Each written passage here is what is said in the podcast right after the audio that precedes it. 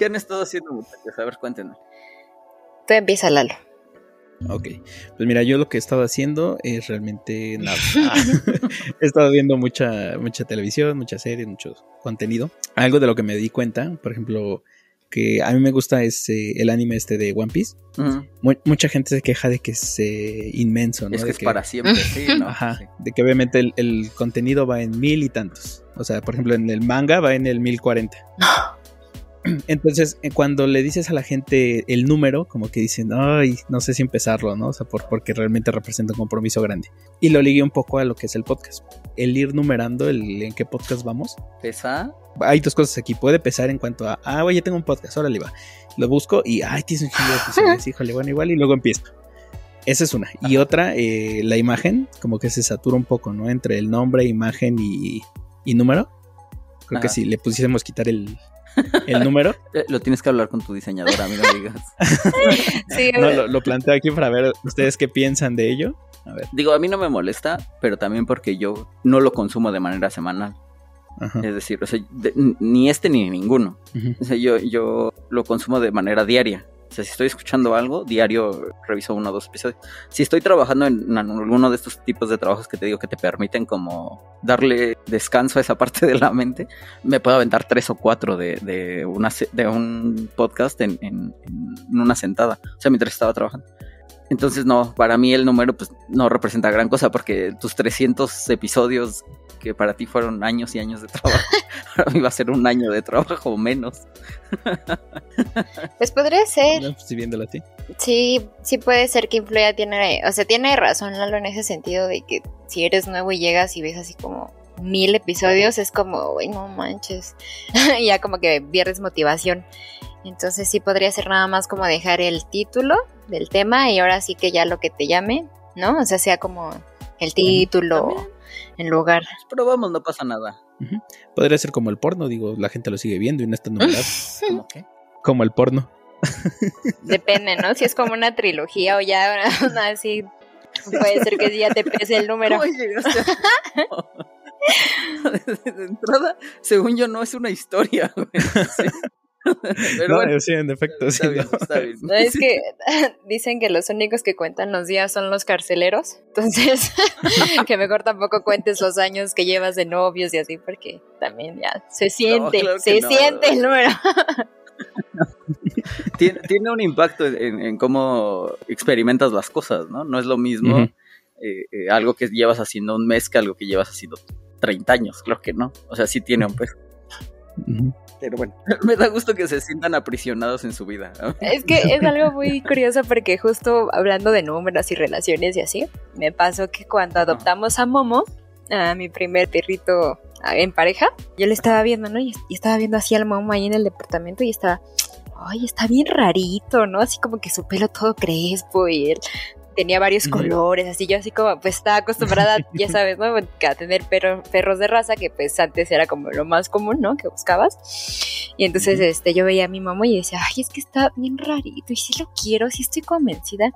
No sé, y aparte duran 10 años los perros, mínimo, ¿no? 10 años, ¿no? Ya sigue ahí en mi dilema. Y de repente volteo y veo a bicho que está en el sillón junto a Momo y yo, güey, esos duran más.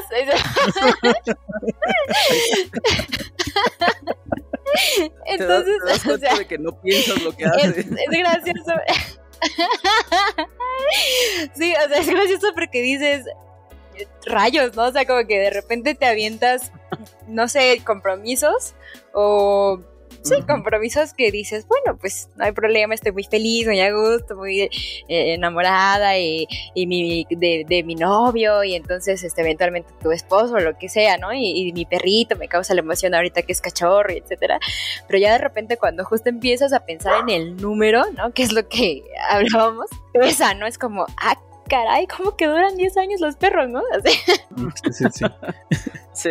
sí, lo entiendo. Eh, yo no lo, no lo viva desde como la inocencia que tú manejas. sí, me, sí, recuerdo esa alegría de, de, de, aceptar compromisos sin pensar previamente en lo que, en lo que significaba para mí. Pero, por ejemplo, con, con Fernanda sí me costó, sí me es gracioso eso. El, el darme cuenta que hay ciertas cosas que pues estás comprometiéndote para pasar un, un, periodo de vida pues completo, ¿no? O, a largo por lo menos en, en, la mayoría de los casos. Sí, es, es interesante por ahí cómo, cómo, lo hacen. Te digo, yo trato de como no vivir mucho esa parte de, de, de emocionarme mucho cuando, cuando lo estoy disfrutando para también no, no eh, que no sea el golpe de realidad muy duro. no echar toda la carne al asador de la emoción. O, sea, es que trato de, como de darme cuenta también de las cosas que no son positivas. Claro. Que, que, a Fernando también no le gustó mucho en su momento. Ah, sí, claro. Así, güey, tienes que ver todo lo bonito. Estamos en la miel. Depende de qué momento sí que lo hagas. Por ejemplo, recuerdo que hace unos días, no me acuerdo si uno o dos, estábamos bajándonos del carro y ella había hecho algo gracioso, pero de esas cosas que son graciosas y molestas. Aunque sí lo tolero y tal.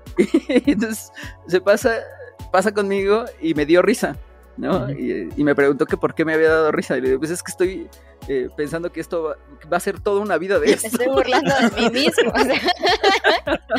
tú que no aceptabas estas cosas, mírate. Y a ella, ella también le hizo gracia, que bueno, porque sí. sí, hay, hay, momentos claves, ¿no? O sea, como que de repente puede hacer gracia y de repente no. Es todo un arte. A mí, a mí, lo que me da mucha gracia es escuchar a Karen decirlo. Yo creí que era el único desgraciado que pensaba de esa forma en el Según yo, todo el mundo piensa así. Lo que pasa es que mucha gente como que no, no lo abre. O sea, que tú no seas honesto en la parte de, ¿sabes qué? Esto no me gusta y de todas maneras lo puedo manejar te termina como comiendo la mente. O sea, termina como cansándote más que si nada más lo hubieras dicho y ya está. Ah, no, sí, no, no, en ese aspecto no. Yo me refería más en la cuestión del perro. ah, del perro.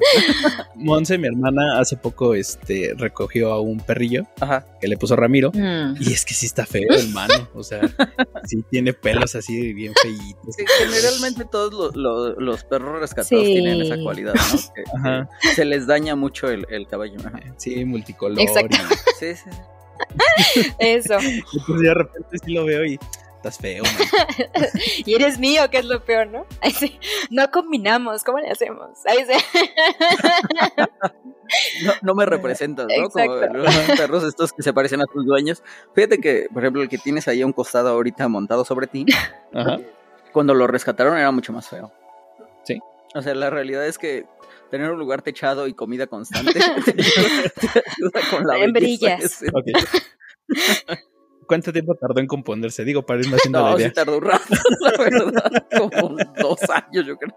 No, aquí lleva poquito, pero este. No, ya Ana lleva cuidándolo bien. Es que también es el amor, ¿no? O sea, yo, yo creo que sí hay un sesgo ahí que que se da gracias a la maravilla de, de, encariñarte con alguien, ¿no? En este caso los perros, siendo yo, que se influye así como que lo ves al principio y dices, híjole, pues mira, también te acepto la salida nomás porque no quiero llegar a mi casa en metro, ¿no? O sea, y ya de repente pasa el tiempo y dices, fíjate, mira, no me había dado cuenta que sí tienes bonitos ojos, ¿no? Son como. Que, era lo que hablábamos en algún momento, ¿no? Estamos hablando de la soltería yo le decía que uno de los de las cosas que, fíjate, que las mujeres entienden muy bien es eso, que, si tú fuerzas o, coaccionas o logras ese primer eh, acercamiento, luego ya es muy difícil que la gente te rechace. O sea, tienes que ser una persona verdaderamente nefasta como para que alguien te pueda decir, sabes que siempre no quiero. O sea, más yo lo, lo orientaba hacia cuando estamos más jóvenes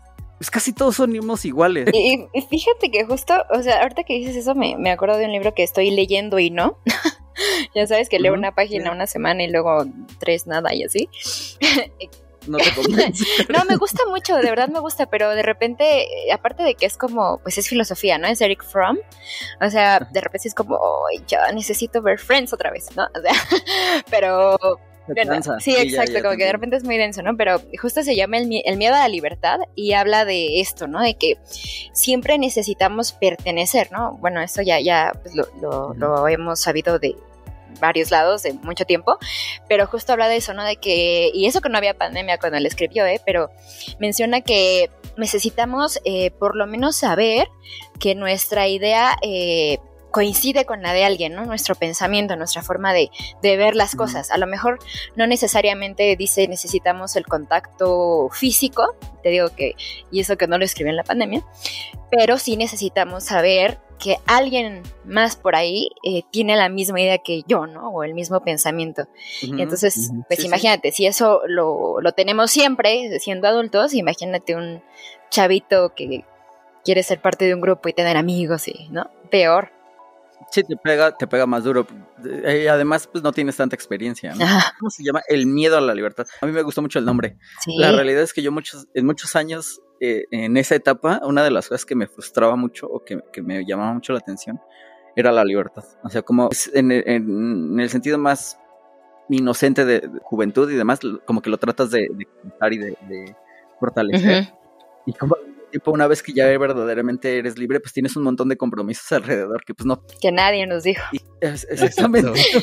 yo, yo lo recuerdo como, como una especie de trampa, ¿no? Yo sí, este, es una trampa. que, eventualmente te das cuenta que pues no es que nadie esté moviendo los hilos detrás, sino que en ese momento no es que no tengas libertad porque no te la merezcas, simple y sencillamente es porque de verdad te, puedes poner en un riesgo. Exacto.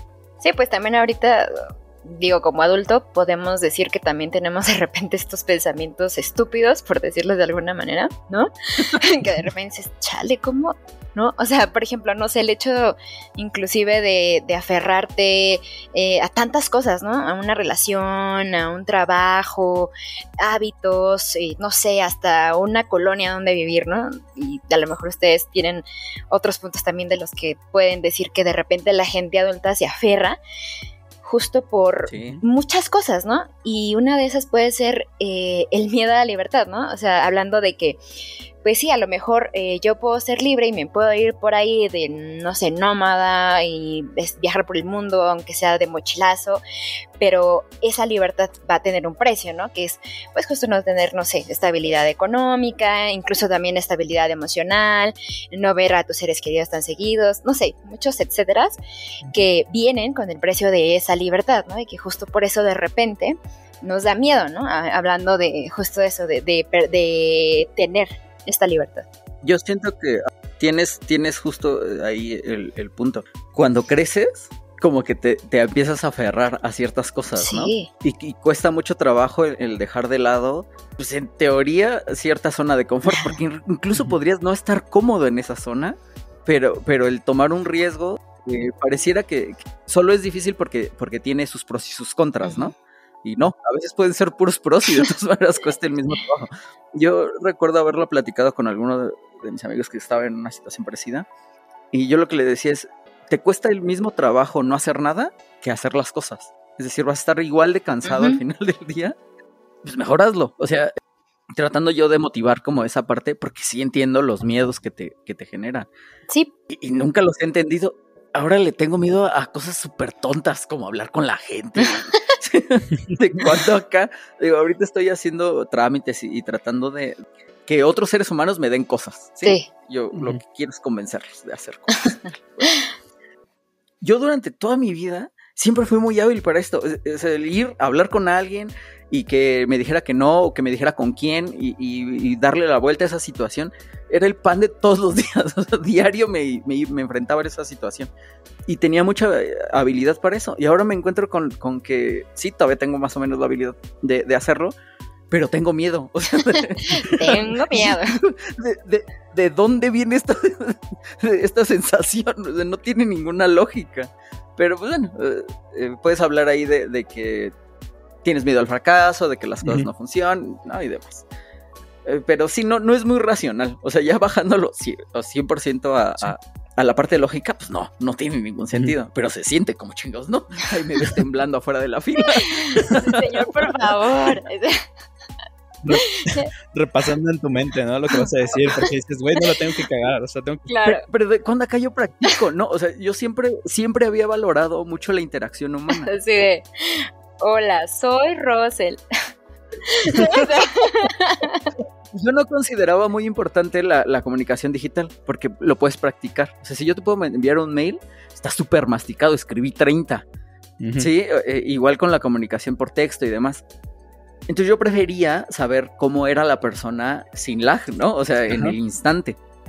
Y la, y la realidad es que ahora también me genera un poco de miedo que yo no tenga como tan pulidas esas herramientas. y, no sé, o sea, no sé de dónde viene, pero, pero por ejemplo, esta interacción te da diferentes caminos. O sea, por ejemplo, una persona que, que es muy cerrada, pues puede tener como mayor apertura a otro tipo de, estímulos. O sea, un montón de cosas que me, que me, interesaban en esa parte y que ahora solo me generan miedo y ansiedad. Y, y, ansiedad, ¿Cómo, es posible? O sea, no, es, es ridículo. Pero bueno. ahora sí, después de 22 minutos de intro. ¿De qué queremos hablar, muchachos? ¿Y por qué? Ah, por cierto, tienes que poner la intro. Aquí pon la intro.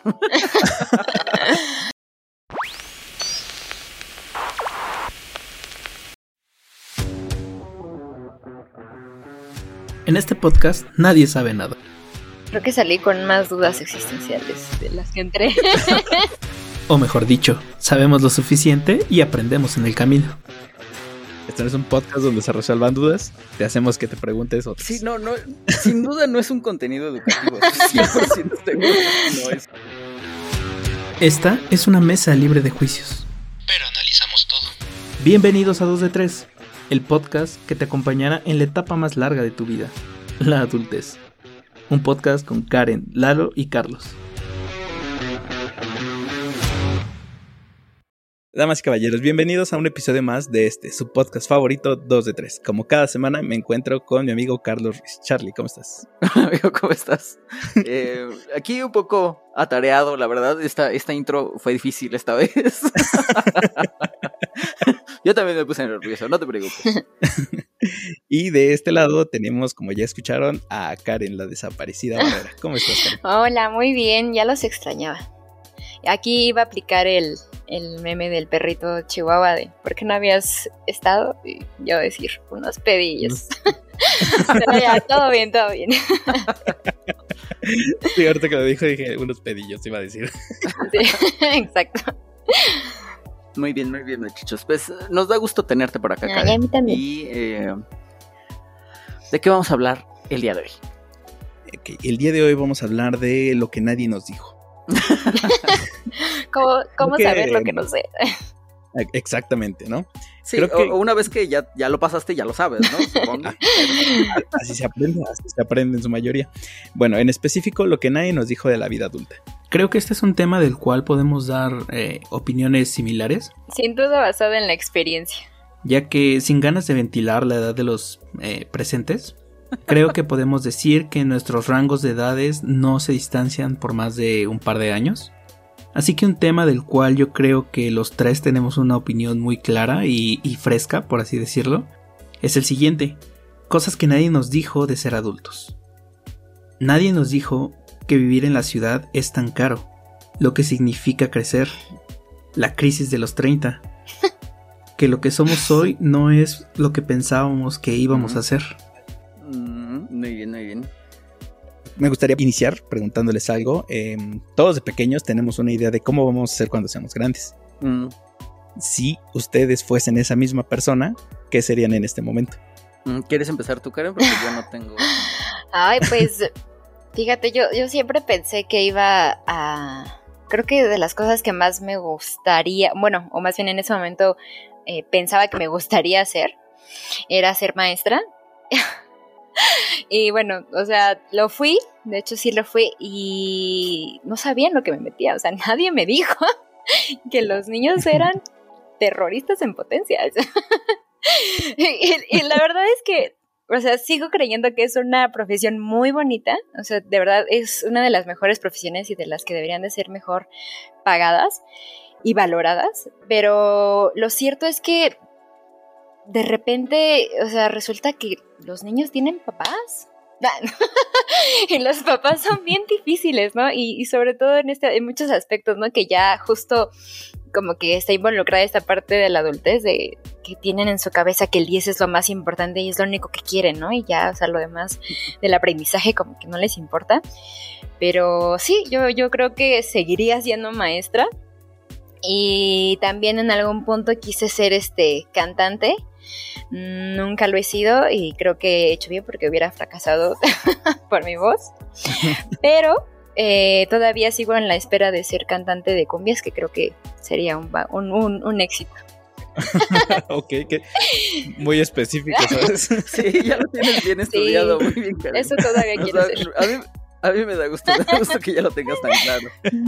yo, yo te dejaba iniciar a ti primero porque yo nunca tuve eh, esa fantasía. Por ejemplo, recuerdo a mi hermana, ¿no? Mi hermana tenía una credencial que se hizo ella misma en FOMI, donde era maestra, doctora, eh, veterinaria y, no me acuerdo otro más. Y todas las profesiones de Barbie. le falta, le faltan poquitas, ¿eh? O sea, de ahorita es maestra y tal. Yo lo que le decía es, pues doctora, no tienes que estudiar medicina, Ana, puedes hacer un doctorado y eres doctora. Ah, sí, en efecto, sí. Y, y así, ¿no? Un par yo también digo, creo que todo el mundo se, se identifica con los maestros porque pues tienes maestros, ¿no? Y, es como la parte más importante en, tu infancia. Ay, híjole, lo que pasa es que, mira, yo no quiero aquí ponerle el dedo a los maestros, ¿verdad? Especialmente que tenemos aquí uno al lado. Pero yo me creo que la mayor parte de los maestros hoy en día son muy malos maestros. O sea, la realidad es que esta idea de que un profesionista ya tiene las habilidades para enseñar, se me hace bien inocente. O sea, la realidad es que creo que es un camino que te dicta la vida y que, son bien poquitos los que de verdad tienen la habilidad para enseñar. Y bueno, los demás pues sí, te podrán orientar y hacen su mejor esfuerzo y demás. Yo, yo era un alumno eh, especialmente ácido, especialmente duro que tratar. Pero también cuando tenía buenos maestros, yo me recuerdo que yo me yo trataba de ser un potenciador muy importante en su trabajo. Entonces, para mí la educación es un tema medio delicado. Sí me gustaría participar, pero no creo que tenga las herramientas todavía para hacerlo. Fíjate, esta idea que a mí me volvía loco cuando tú me la dijiste, de que el que no puede ejercer eh, enseña. Enseña. Dios, se me hace terrible, güey. Y, yo de verdad que nunca lo pensé así. O sea, en mi vida yo jamás pensé que, los, que alguien se metiera a ser maestro porque no tenía un futuro profesional en una industria. Y la realidad es que ahora que, que lo veo con esos ojos, sí hay muchos güeyes que están ahí porque no pudieron lograr otra cosa. Y dices, güey, qué triste. Pero, pero, pero también no solo qué triste, sino que tú no deberías de tener el valor de presentarte eh, para un puesto de maestro si no lograste otra cosa. No mames, ten madre. pero bueno, eh, te digo, o sea, sí entiendo también la, realidad donde no te puedes insertar en, un trabajo porque no tienes ciertas habilidades sociales, por ejemplo, porque no tienes la autoestima suficiente. O sea, también entiendo que, que el, ser maestro en, algún, en alguna medida te puede dar como esa estabilidad para crecer profesionalmente. Lo que siento es que no deberías estar frente a Y era lo único que yo tenía como en mente de niño. O sea, pero te digo por esto de que pues, tienes maestros, ¿no? Para todo. Porque yo bombero, policía y así, no, nunca me interesó nada. ¿no? Astronauta. Mi astronauta, es, no mames, astronauta. Se ve reaburrido, allá no hay nada. no, o sea, siempre siempre quise eh, hacer algo, pero nunca supe bien qué. Ah, Yo sigo en esas. No, no es cierto. sí, no, eh, eh, queda claro. Digo, yo estoy entre cambiando de carrera. Digo, ahorita no parece porque justo me estoy dedicando a, la arquitectura, pero, pero estoy haciendo esfuerzos por, por dedicarme a otras, a otras cosas. La realidad es esa. Y también, digo, nunca le he tenido miedo a moverme hacia otra dirección. Digo, creo que se, ahorita que pegó la pandemia y que las noticias como corren más rápido y demás, creo que se hizo muy, muy común que la gente brincara de una carrera a otra, ¿no? Dijera, al carajo voy a hacer otra cosa. Yo nunca le tuve miedo a eso. No sé por qué. es que eso Tampoco nadie me lo dijo, pero nadie me dijo que no. Entonces, pues... No, o sea, pero ya estás en este punto en el que, en efecto, tú decías que no tenías miedo a la, incluso a la interacción.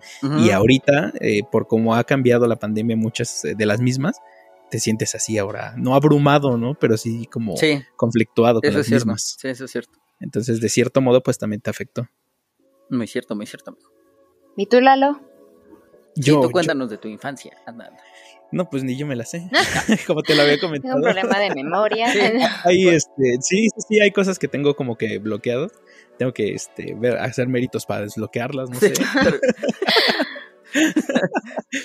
por ejemplo, más trabajas, vas desbloqueando ahí recuerdos padres de la infancia. Exacto, sí, entonces tengo mucho que trabajar todavía. Pero, eh, pues me hice a la tarea de preguntarle a mi mamá, oye mamá, yo de niño, ¿qué quería hacer? y me dice, no me acuerdo. ¿Quién, eres? Ni te topo, El, desinterés que tenía su madre y por lo cual estaba severamente traumada, no es cierto. ok, ahora entendemos todo. No, no, agarre y me dice, no, pues fíjate que no recuerdo así específicamente. Pero pues desde chiquito te gustaban mucho los animales y así. Y sí, o sea, pensándolo así como dije, bueno, sí, en algún momento sí me llegó a pasar por la mente, ay, voy a ser veterinario. Yo, yo recuerdo que todos mis amigos querían ser veterinarios. O sea, por eso mi hermana tenía varios. Porque cuando salíamos a jugar, eh, eh, todo, en, algún momento alguien nos preguntó, así como tú, ¿qué quieres ser de grande? Pero no los papás, ni, o sea, nosotros entre, sí, entre niños. niños, claro. Y entonces iban eligiendo según lo que pues, consideraban que en ese momento eran sus habilidades. Digo, a los seis años o siete años, chingados vas a tener habilidades. No, o sea, Ajá, claro, todavía te hace falta un rato para desarrollarlas. Y lo que ves divertido también, ¿no? Ajá. O bueno, piensas que es divertido. O las afinidades que tienes con tus papás. También. Por ejemplo, recuerdo que, que si alguien, su papá era doctor, pues era más fácil que ellos dijeran doctor. Exacto. Ajá, porque mi papá lo Pero todos, sin ninguna duda, todos querían ser veterinario. Porque une como perfectamente el, amor por, por, los seres humanos, ¿no? que, que tiene la medicina con el amor por unos animales que sí lo merecen, ¿no? Como son los perros o los gatos. en efecto, sí. Y entonces te quitas todos los problemas éticos de, pero si la gente es mala y yo soy doctor y la tengo que salvar, sí, o sea, simple y sencillamente, el perro jamás va a ser malo. Jódanse, yo le gané a la vida. ¿Qué es lo que piensas en ese momento?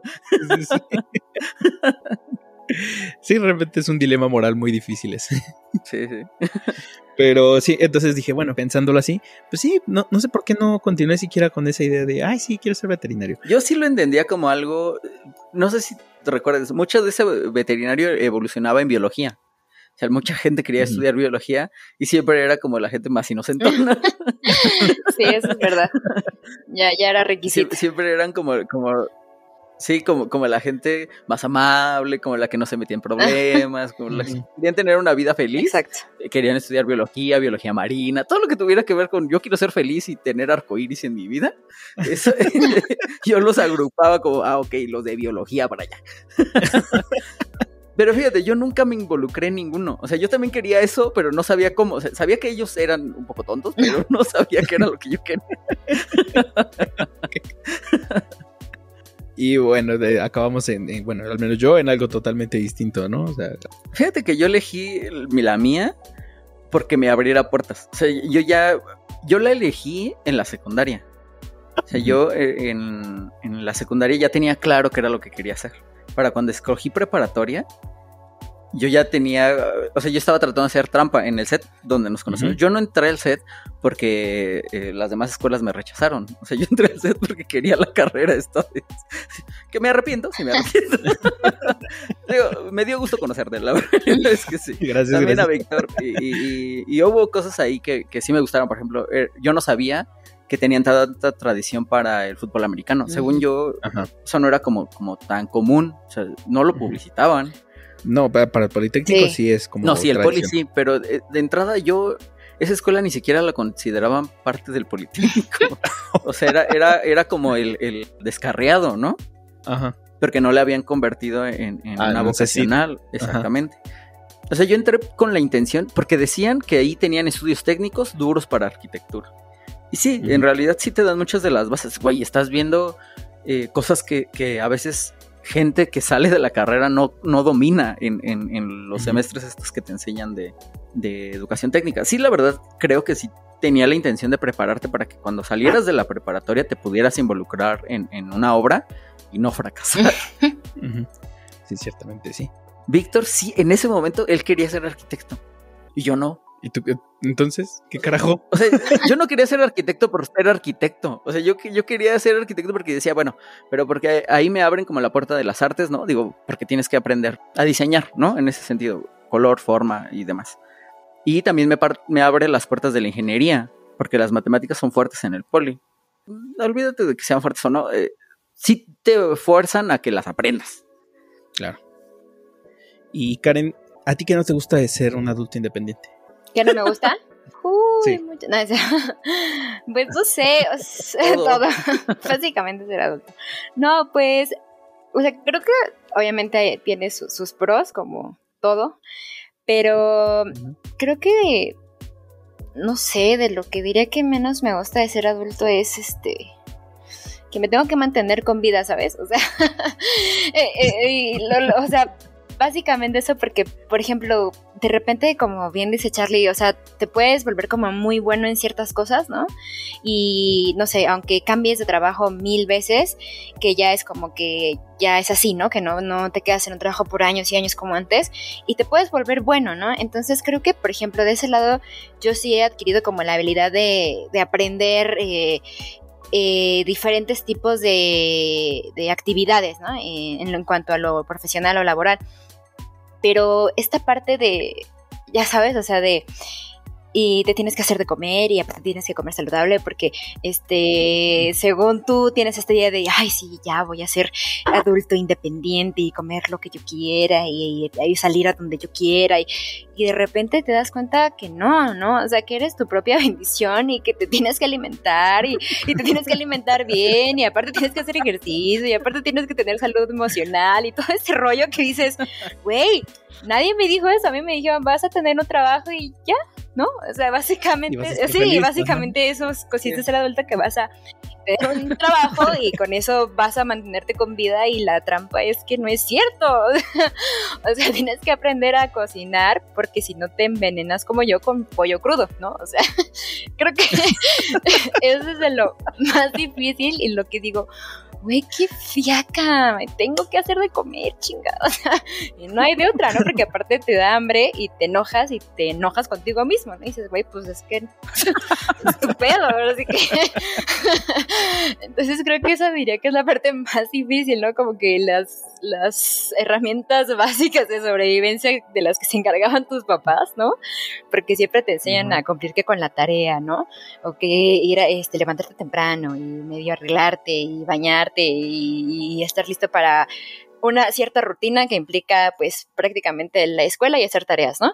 Y eso pues lo tenemos bien dominado, pero de repente te quitan ese sustento que es el que te daba de comer y es como, güey, ¿cómo? Que antes aparecía aquí la comida, ¿no? O sea, ¿qué? Yo, ¿por qué no hay ropa limpia? Antes abría mi cajón y ya estaba, ¿no? O sea, el, el TikTok del fregadero que no ah, lava los platos, ¿no? Ándale. queda, hermoso ese. queda claro que le, que le, pasa a todo el mundo. Sí, eso es lo más difícil. Todo el mundo que se enfrenta con, con el vivir por sí mismo se enfrenta a esa, a esa sensación. También yo lo que he visto es que dura poquito. O sea, eh, ya, ya te duró un rato. Pero fíjate, es que no es coincidencia. de, mis, de mis amigos, tú eres la que lo hizo primero. O sea, tú eres la que lleva más tiempo. De hecho, creo que eres la que lleva más tiempo. Eh, digo, por ahí a lo mejor Rodrigo, pero Rodrigo no cuenta porque Rodrigo. ¿Pedía rapi? Vivió como otro tipo de. No. pero, pero cuando tú tienes como, como ah, otros problemas más grandes, como que no te puedes poner a, sufrir por tu propia existencia, ¿no? O sea, por ejemplo, cuando, cuando tienes eh, la sociedad entera contra ti, pierdes a tu familia y demás, es como que te ahogas más en eso y, como que la subsistencia nada más es pues para, para sobrevivir, ¿no? Como que cuando pesa es cuando es ya te están saliendo las cosas, ¿no? O sea, yo lo he notado en ese sentido. Cuando ya más o menos estás establecido y ya ves más o menos que eh, sí lo vas a lograr, es cuando empieza como a pesarte ese tipo de cosas de la cotidianidad. Sí, claro. Si, si sufres de amor es porque algo estás haciendo bien. o sea, no tienes problemas tan graves que puedes sufrir de amor. Sí, ciertamente sí. Mira, retomando un poco el, comentario de Karen, me, gustó esa parte de esta propia bendición. Yo siempre me consideré mi propio Tamagotchi, pero la bendición está padre. Ah, mira, cada quien tiene... Fíjate que a mí me, Yo te iba a preguntar lo mismo, esta pregunta que tú le haces a Karen. Porque a mí me interesa mucho ver cómo, cómo es tu, tu idea, porque yo me la perdí. O sea, yo, yo te perdí cuando eras un inútil. ok y te volví a reencontrar cuando ya eras un hombre hecho Ya eras un adulto. porque, podemos decir que, ajá, exacto, que a lo mejor no eras tan independiente como Karen, ¿no? En ese sentido. Pero yo recuerdo que, eras una persona que, no solo le proveía sustento a sí mismo, sino a los demás, ¿no? Pero bueno, eh, eh, a mí yo quiero saber, a ver, cuéntanos. ¿Para ti era un Tamagotchi? No era una bendición. sí, yo, yo, era mi propio Tamagotchi. Entonces, bueno, lo que a mí se me siempre se me ha hecho sumamente difícil es el despertarme temprano. Mm. no importa para qué, o sea, incluso desde la escuela a mí me molestaba. Dice Karen su rutina que ya la tenía dominada, jamás la logré dominar. tú, nunca, tuviste un buen día eh, eh, de mañana a noche. No. O sea, la mañana siempre era así como, puta madre. ay, tengo que ir a la escuela, o ay, tengo que ir a trabajar ahora. yo que te veía temprano siempre, yo decía, este güey está contento, porque sí hay gente que llega bien en puto. No, sí, claro, o sea, seguramente en el transporte sí iba como con cara de molesto, ¿no? Pero pues ya llegas a la escuela y pues empiezas a ver a tus amigos y pues sí, se te pasa. Entonces, en ese aspecto, pues sí, tampoco era que me mantuviera molesto todo el día. Nada más no me gusta despertarme temprano y es algo que, que hoy día lo sigo este, llevando. Ahorita que ya mi turno es de velada, ya no me tengo que parar temprano para ir a trabajar. Entonces ya como que disfruto un poco más, ¿no? Llego al trabajo, llego bien bañadito, alegre, a media tarde, así de, ¿qué onda chicos? ¿Cómo están? Ya, ya no sufro por eso, ¿no? Y me voy en la mañana, entonces ya me voy a descansar a mi casa y me despierto a mediodía. Está súper cool esa parte. mi trabajo me gusta mucho, o sea, hay, hay gente que se, que se queja de su trabajo. Yo en este momento no me quejo del mío. O sea, el que tengo en este momento, el del hospital, me encanta si bien sí no representa un gran reto, porque es meramente mecánico, eh, es súper fácil. O sea, bueno, yo, yo me siento a gusto con él. Y bueno, en relación a qué otra cosa me molesta de ser adulto, lo que me molesta no es tanto como el hecho de, como dice Karen, el, el prepararte tú tu propia comida y eso. Lo que me molesta es lo caro que es. porque, o sea, a mí también me gustaría, me gustaría esa parte de que puedes comer lo que tú quieras, pero no es cierto. Si voy por unos tacos hoy y mañana me ceno una hamburguesa y pasado mañana me como una pizza, me quedo sin gran parte de mi quincena. Entonces es de, ay, chale, pues bueno, mejor tengo que, ese dinero que voy a gastar en esas tres cenas, mejor lo invierto en ir al súper y ya tengo la comida de la semana. Entonces esa parte es... Y luego también... Sí, no te gusta el, no tener... Eh, como el dinero para, para despilfarrarlo, ¿no? Ah, sí. Es que eso también, o, sea, yo me acuerdo cuando veía hacer supers a mi mamá y yo así como que, ah, pues sí, chido, ¿no? Ya, o sea, obviamente ni te fijas en números ni nada. y hoy en día vas al súper y es como, güey, si nada más puse para tres quesadillas hoy en la noche y ya me gasté lo de mi quincena, o sea, de repente dices, güey, er, somos ricos o éramos ricos y nunca me di cuenta, ¿no? que mi mamá compraba ¿no? O sea, va así. hay técnica, hay técnica para comprar. Cuando propusieron el tema, yo estaba preocupado porque ¿qué mierda voy a hablar? yo, eh, eh, hay muchas cosas en las que no lo comparto porque no lo he vivido, ¿no? O sea, eh, no, no, puedo ponerme a, quejarme de cosas que en realidad sí tienen cierto valor, pero estoy jugando en modo sencillo, ¿sí me explico? O sea, en realidad no, no, es, no me voy a morir. ¿sí me explico? o sea, yo he tenido bien claro desde que soy muy pequeño que, vivo en un, en un grupo. Y mientras yo eh, aporte a ese grupo y ese grupo aporta hacia mí, es muy difícil que a mí me pase algo. sí, o sea, esa, esa, esa, certidumbre nunca, nunca dejaron que yo la perdiera, ¿me explico? Pero, por ejemplo, muchas de estas cosas también yo ya lo había notado. Yo las hago desde hace mucho. O sea, desde que era pequeño, sin que a mí nadie me dijera, porque no se te dice, estoy de acuerdo. Notaba, por ejemplo, que, mis papás de repente estaban como más tensos al pasar por cierta sección del supermercado, donde, había cosas que te podían gustar, ¿no? Y cosas de ese estilo. Y entonces yo me hice muy habilidoso para ver precios, para entender que sí, que no, cuándo, o sea, esto de, de, pasarte una oferta, ¿no? Que te hice hace poco, lo, llevo haciendo, güey, años, pero desde que voy en... ¿Te acuerdas de, de, un amigo que se llamaba igual que yo en la prepa? Mm. Carlos que, él vendía cosas y ah, tenía pocos recursos y siempre se estaba, se estaba quejando de que no tenía dinero y demás. Una de las razones por las que él y yo nos entendíamos bien es porque yo leía mucho de, de descuentos y de cómo y de dónde ahorrarse cosas. No me molestaba irme eh, toda la mañana a comprar unos circuitos ahí al centro para no tener que comprárselos a su maestro. O sea, todas estas mecánicas de, de mamá, que son de mamá, para, para ahorrarte dinero, que parece que no te estás ahorrando ahorrando gran cosa, ¿no? Pero luego haces la suma. Sí, sí, es un buen varo. y fue la diferencia entre ir a cenar afuera y no. Exacto, sí. Es una habilidad que nadie nos enseña. y, es importante pulirla porque si no, no puedes hacer nunca lo que quieres hacer. Sí, el otro día fui al departamento de mi hermana. Ah, porque mi hermana, tecnológicamente hablando, es una tía. Entonces, tiene muchos desconocimientos, ¿no? Y apenas que cambiamos la pantalla de casa de mis papás, ella se llevó la pantalla que estaba ahí, pero se la llevó junto con el Chromecast. Entonces, no, pudo instalar el Chromecast. Ah. Entonces fui yo a instalarlo. El punto es que la alcancé en Parque Delta y ella iba saliendo a hacer su súper. Y dice, ve mi carrito, o sea, y no lleva gran cosa. Y le dije, y luego, ¿y sabes cuánto me gasté? Y le dije, mmm, como 600 pesos. No, me gasté mil, no sé qué. Y yo digo, pues, ¿qué compraste? No sabes, hija. No, sabes exactamente, no, sabe comprar. O sea, va y compra lo más caro en ocasiones, que ni siquiera sabe bueno. Y que también, que también eh, eh, ellos son muy habilidosos para eso. O sea, una de las cosas que aprendes al hacer este tipo de cosas es que, primero, difícilmente puedes comprar todo en un mismo lugar. ¿no? sí. Y, y segundo, que muchas cosas, nada más por ser más caras, crees que son mejores. Ah, sí. No hay valor ahí, pero tú crees que vas a ver mejor y no es cierto. y tienes que luchar contra tu mente diciéndote que porque es más caro. Debe ser mejor. Ajá. ¿No? O sea, hay un montón de, de, de, cosas ahí detrás. Digo, no queremos ponernos con un mercadólogo que nos diga, oh, sí, esto no es cierto. Oh, no, o sea, tampoco es para tanto. Pero sí hay, sí hay este, ciertas técnicas donde dices, híjole, ahí creo que me están jugando conmigo. y es lo que le digo, o sea, si el fin de semana vas a casa de mis papás y ahí al lado tienen la central de abastos, ¿por qué no vas y haces eh, parte de tu súper ahí? Te apuesto que vas a borrar un chingo. Yo pensé que le ibas a decir, si los fines de semana vas a casa de mis papás, pues, ay, te llevas tu despensa, o sea, les agarras que la lata de atún, la leche, no les no, eso no es lo tengo que decir, ella lo hace innatamente. no, hay, que además, eh, eh, como si no supieran. Desde hace mucho tiempo eh, tengo como ciertas cosas, ¿no? Y demás, y te das cuenta de, de, lo que se compra y de lo que se... En el minuto en el que tú tomaste algo, sabes que se fue.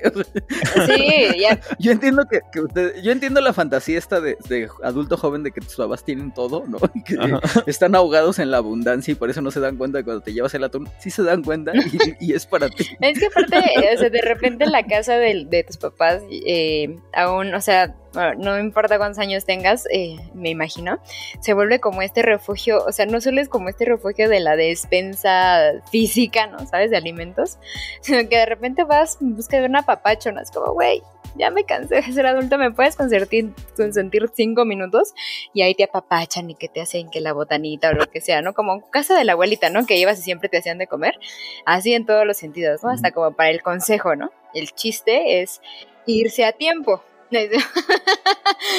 lo suficientemente temprano para que ya no crean que tienes que hacer todo lo que te dicen, ¿no? Porque luego es como, es que nunca me haces caso, madre, tengo 31 años, por Dios. a mí no me ha tocado, digo, yo llevo una relación. Fíjate, incluso con, con, mi hermana, la relación con mis papás es distinta. Yo, desde hace muchos años, mis papás no, no, no son esta autoridad donde me dictan y me dicen y demás. desde hace mucho, mucho tiempo. creo que todavía, creo que todavía estaba en la universidad cuando empezó como a pasar. En algún momento se, se como que cambiaron de bando. Pero también en ese momento me empezaron a complementar sus problemas entre iguales. Ah, eh, es decir, para mí ya no era el, el este. Híjole, es que hay, hay gente que incluso los considera como mágicos para generar recursos, ¿no? Y no, o sea, yo me, empecé a enterar como de todos los problemas eh, eh, económicos que traían en ese momento. Y pues empecé como, como a aportar mis propios, pues, tu propio valor, ¿no? Y empezar a cargar tu propio peso. Que creo que es una de las, de las etapas como más distantes en, en tu vida adulta y que disfrutas mucho. Por ejemplo, yo veía a mi mamá tratar así a mi abuela y de todas las hermanas, de todas sus hermanas, era la única que tenía ese tipo de relación con su mamá. O sea, eh, eh, todos los demás llegaban como con sus problemas y la abuela, güey, la abuela tenía 80 años y, quería decir cómo se iban a hacer las cosas. y pues, obviamente muchas de las decisiones que se tomaban estaban equivocadas porque estaban afuera de claro. ¿no? Eh, no, no, no estabas dirigiendo hacia lo mismo porque no estabas experimentando las mismas cosas. Exacto. Digo, yo nunca tuve problemas con mi abuela porque mi mamá jamás fue a pedirles ayuda en este tipo de problemas, en ese tipo de cosas. Es como, como encanto. Eh, no, es de los problemas que trae Encanto, ¿no? Exacto. Hubo mucha gente que de lo que hablaba de, ajá, exacto, de, de, cómo mucha gente trata de controlarte a través de, su, vínculo familiar. familiar contigo. Digo, yo sé que ustedes son muy mexicanos. Muy encanto. Y que son gente muy familiar. Y que les cuesta mucho trabajo ese tipo de cosas. Pero yo siempre he creído que los lazos eh, familiares son como cualquier otro. si no funciona, se rompe y ya está. Digo, que también hablo desde el privilegio de que los dos más importantes para mí sí son fuertes, ¿no? sí, pues me consigo otra hermana, no importa.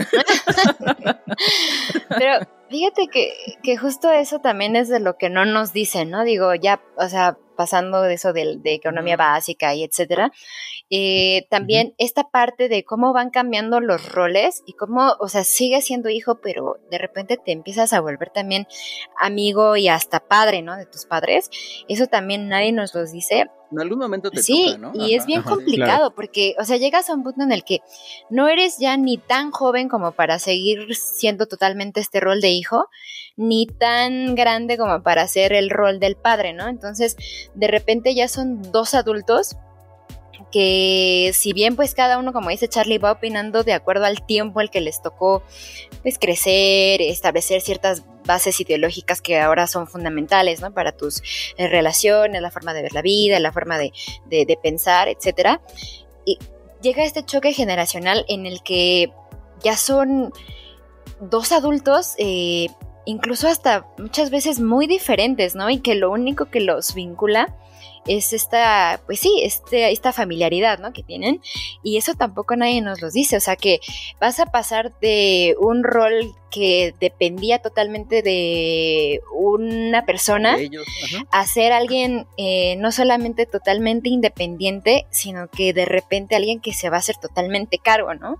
Y es una de las partes también que son bien conflictivas para el ser humano. Yo creo que, que, o sea, son de estas cosas no dichas, ¿no? Ajá, sí tienes razón. Pero que si te fijas bien, sí tiene lógica, ¿no? O sea, es como el ciclo natural de cambio. Lo que pasa es que no te avisan, sí. ¿no? Si necesitas como, como que te vayan explicando poco a poco. Digo, a mí, por ejemplo, recuerdo hace muchos años, mi mamá en algún momento nos sentó y nos dio como los papeles estos del seguro y de, su testamento, es testamento y así y demás, y nos dijo, no, pues estas son las cosas que yo quiero que pasen y estas, ¿no? Y, pues, y tú la la la la la la la la la la. No, me saqué de onda. Yo me acuerdo que la, mi respuesta fue, ¿ya te vas a morir? Porque si no te vas a morir todavía. No me estés chingando. Todavía no estás pensando morirte. Yo no tengo por qué saber. Y, y, me recuerdo que ella me hizo el esfuerzo de, de calmarme y decirme, a ver, es importante que lo sepas y demás. No lo entendí en ese momento. Pero conforme fue pasando el tiempo y vi a otras personas que murieron intestadas y, todo el cagadero que se hace y, que tú como persona no sepas qué sigue y qué tienes que hacer y dónde y cómo se resuelve, sí te da, eh, eh, o sea, le agrega muchos problemas a los problemas que ya estás teniendo, ¿no? Exactamente. Y entonces sí, digo, yo sí lo agradezco en ese momento, porque a mí sí, eso, ese sí me lo pasaron. digo, creo que sí, en ese sentido he recibido como educación de, mucha calidad. Eh, sí han hecho por, por explicarme muchas cosas que en general no se dicen.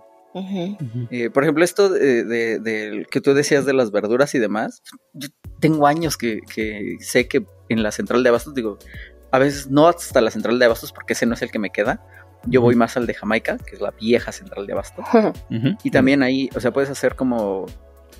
no te voy a decir que es la mitad, pero cerca del 50% de, de, lo que te ahorras, ¿no? Y nada más es el gasto de el metro, si, te quieres ir en metro, ¿no? Porque aquí en, en, todos lados donde yo he estado es nada más subirte, caminar y luego regresar y caminar. O sea, sí tengo como las herramientas, ¿me explico? No, no me las empujaron así diciendo, cuando tú seas grande vas a tener que hacer esto y así es como se hace. Pero más o menos te, dan ahí como la idea de, cómo se hace, ¿no? Que esa tampoco hubiera sido una mala instrucción. O sea, porque yo conozco gente, mi hermana, por ejemplo, que siempre ha dicho, ay, no, por ejemplo, la cocina no es lo mío, ¿no? ¿Mm? Y hoy día que está sola, pues sufre bastante por lo mismo. Fíjate, yo con una de, en algún momento en una reunión con Karen, me acuerdo que había dicho eso. y yo. Y, alguien me reclamó, no me acuerdo si fue Karen, y alguien me reclamó, ay, qué machista. es que no es opcional. O sea, no me refiero a, Karen yo como hombre que, ajá, es que no es opcional saber cocinar. Porque, o sea, sí, tienes una pareja y tu pareja es la que cocina, ¿no? En, algún caso, ya ni siquiera tienes que estar hablando de que es eh, mujer Pero es que no, no puedes tener la opción de, de no hacerlo. Bueno, sí puedes, pero va a tener un costo. Pero te puedes morir, como yo cuando me estaba envenenando con el pollo. Sí, ¿cuánto que te puedes eh, envenenar con el pollo? Pero también si tú dejas esa carga sobre otra persona y si se muere, ¿qué vas a hacer?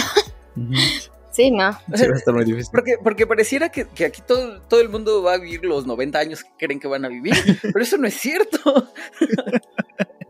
Mi abuela, la mamá de mi papá, te- le, le decía algo que, bueno, si bien ahorita sí puede sonar como un poco. eh, ¿Machista? pues sí, un tanto, un tanto que machista y demás, ¿no? Pero ella le decía, tú tienes que aprender a cocinar y se lo dijo a todos sus hijos, porque no vas a estar dependiendo de una vieja. es lo que te Pues digo, sí. no suena bien, no suena bien, pero era muy cierto. Y pues digo, se nos crió a No, pues de esa es la ¿no? A los dos se nos intentó eh, inculcar el hecho de esta cosa de tienes que saberte hacer de comer. Que, que- que Sí. si le quitas el, eh, el vieja de al final, no puedes depender Ah, de sí. nadie. O sea, la realidad es que no. Bueno, pero para esos entonces las mujeres eran las dueñas, ¿no? De esa actividad, digamos. Ajá. Ajá. No es realista que, que, que tú no dependas de nadie. Somos seres humanos eh, eh, sociales, ¿no? O sea, Ajá, siempre vas claro. a tener vínculos eh, de dependencia con alguien. Pero la idea es que por lo menos un tiempo puedas sobrevivir por tu cuenta. Sí, Por pues es cuenta, como el- En lo que sales de un grupo y entras al otro. es como un botiquín de primeros auxilios de la vida, ¿no? O sea, tienes que saber, pues, cocinar por lo menos asar, ¿no? Un bistec o algo así, hacer un huevo. Tienes que tener como que conocimiento de economía básica, ¿no? Saber sumar, restar, el- etcétera, las ofertas, que debes de tener esta actividad de, de investigar precios y así, y también lo emocional, ¿no? O sea, por ejemplo, de esto que comentábamos de nuestros padres, también de repente, pues nunca se nos dice que hay un punto en el que ya no debemos de hacerles caso a todo lo que dicen, ¿no? Por lo que decías tú, Charlie, que ya son ideas que, que ya no quedan al tiempo, ¿no? Sí te la tenían que haber dicho ellos, ¿no? Y, y si tienes a alguien que quiere abusar de ese, ese, de esa vinculación, pues no te va a decir, ¿no? Sí, Claro, sí. A cierta edad ya no me tienes que hacer caso. No, Ajá, pedo, exacto. Ajá, Porque- ¿Qué, qué era lo que pasaba en esta película que tú Claro, dices, ¿no? porque de repente puedes tener, o sea, obviamente nuestros, nuestros tipos de relaciones amistosas, amorosas, familiares, no son lo mismo que antes, ¿no? Y, pero de repente te puedes encontrar con estas ideas que aunque nuestros papás siento que son de las generaciones que pues más se han esforzado en aprender, ¿no? Y reaprender por el tipo de, de- de movimientos que les ha tocado y los hijos que tienen, etcétera. Aún así de repente tienen estas ideas como de, no, el divorcio no es una opción, ¿no? Por ejemplo, o no, pero es que si ya vas a tener un bebé te tienes que casar. Este tipo de cosas que de repente tú creerías que tus papás ya no lo tienen por la época en la que están y que en realidad no son tan grandes, pero salen, ¿no? Y tú como pues adulto que también estás inmerso dentro de una sociedad, pues sí te pesa, ¿no? También por lo mismo, porque pues sí, obviamente está sustentado en ideas que han forjado familias y sociedades y sistemas que Sí, siguen sí, también vigentes. estaban ahí por Exacto, algo. entonces- Ajá. Era, era lo que hablaba con, con Eduardo en alguna, creo que en el de soltería. O sea, también el conservadurismo existe por una razón. O sea, estamos siempre eh, eh, entre generación y generación sí existe un riesgo de, de, de que todo colapse. O sea, sí, sí, no estamos salvados y, y aunque nosotros nos sentimos en la cúspide de la humanidad, en muchos sentidos eh, eh, las cosas se pueden perder muy rápidamente y por eso es que estas ramas de- del pensamiento existen. ¿no?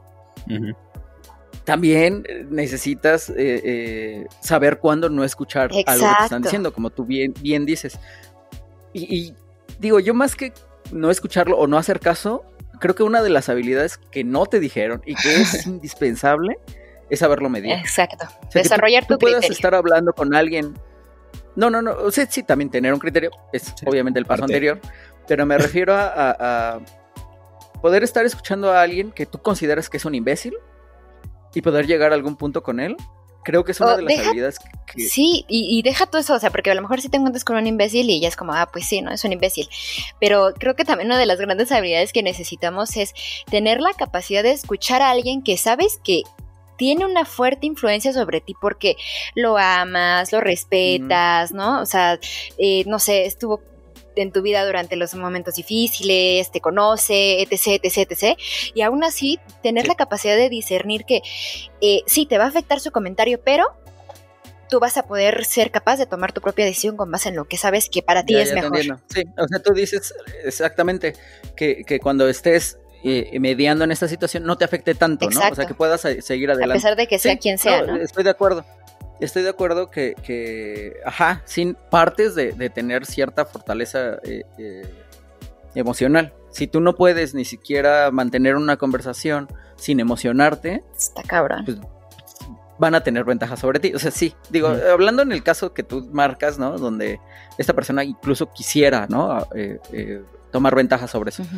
Pero también podría ser que no quiera tomar eso y tú se le estás reentregando. Claro, sí, totalmente, por lo mismo, ¿no? O sea, que tú dices, es que yo voy a hacer lo que esta persona me diga porque no tengo la capacidad eh, de, porque justo tengo este miedo a la libertad de decidir y entonces mejor hago lo que se supone que es correcto o lo que se supone que está bien porque esta persona que es mi, no sé, mentor, guía, sensei, me está diciendo, ¿no?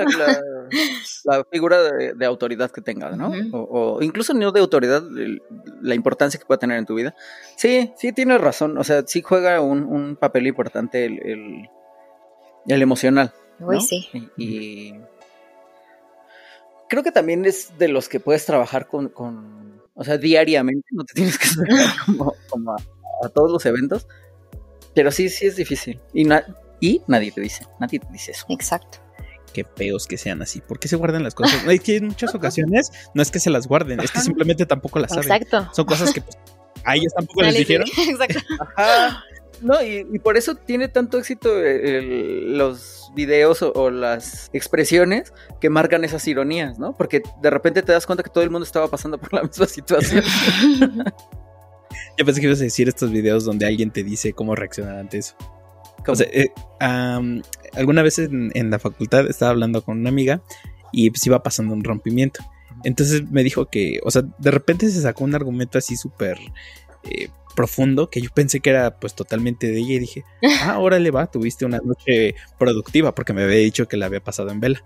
Es que me puse a ver, no recuerdo cómo se llama ese canal, pero sí, o sea, lo busqué y haz de cuenta que es una morra diciendo, cuando te pase esto, pues es por esta razón y, o sea, te está digiriendo tu vida. Hoy, hoy hay, eh, fíjate, en algún momento yo discutía con alguien de, recursos humanos porque detesta esta persona a los coaches de vida, ¿no? Y yo lo que creo que ya te lo había platicado, una de las cosas que yo le decía es, mira, o sea, sí yo entiendo que son psicólogos, sí entiendo que a lo mejor no tienen la ética purista que tú tienes, pero también tú tienes que entender que están cubriendo una necesidad en un mercado. Claro.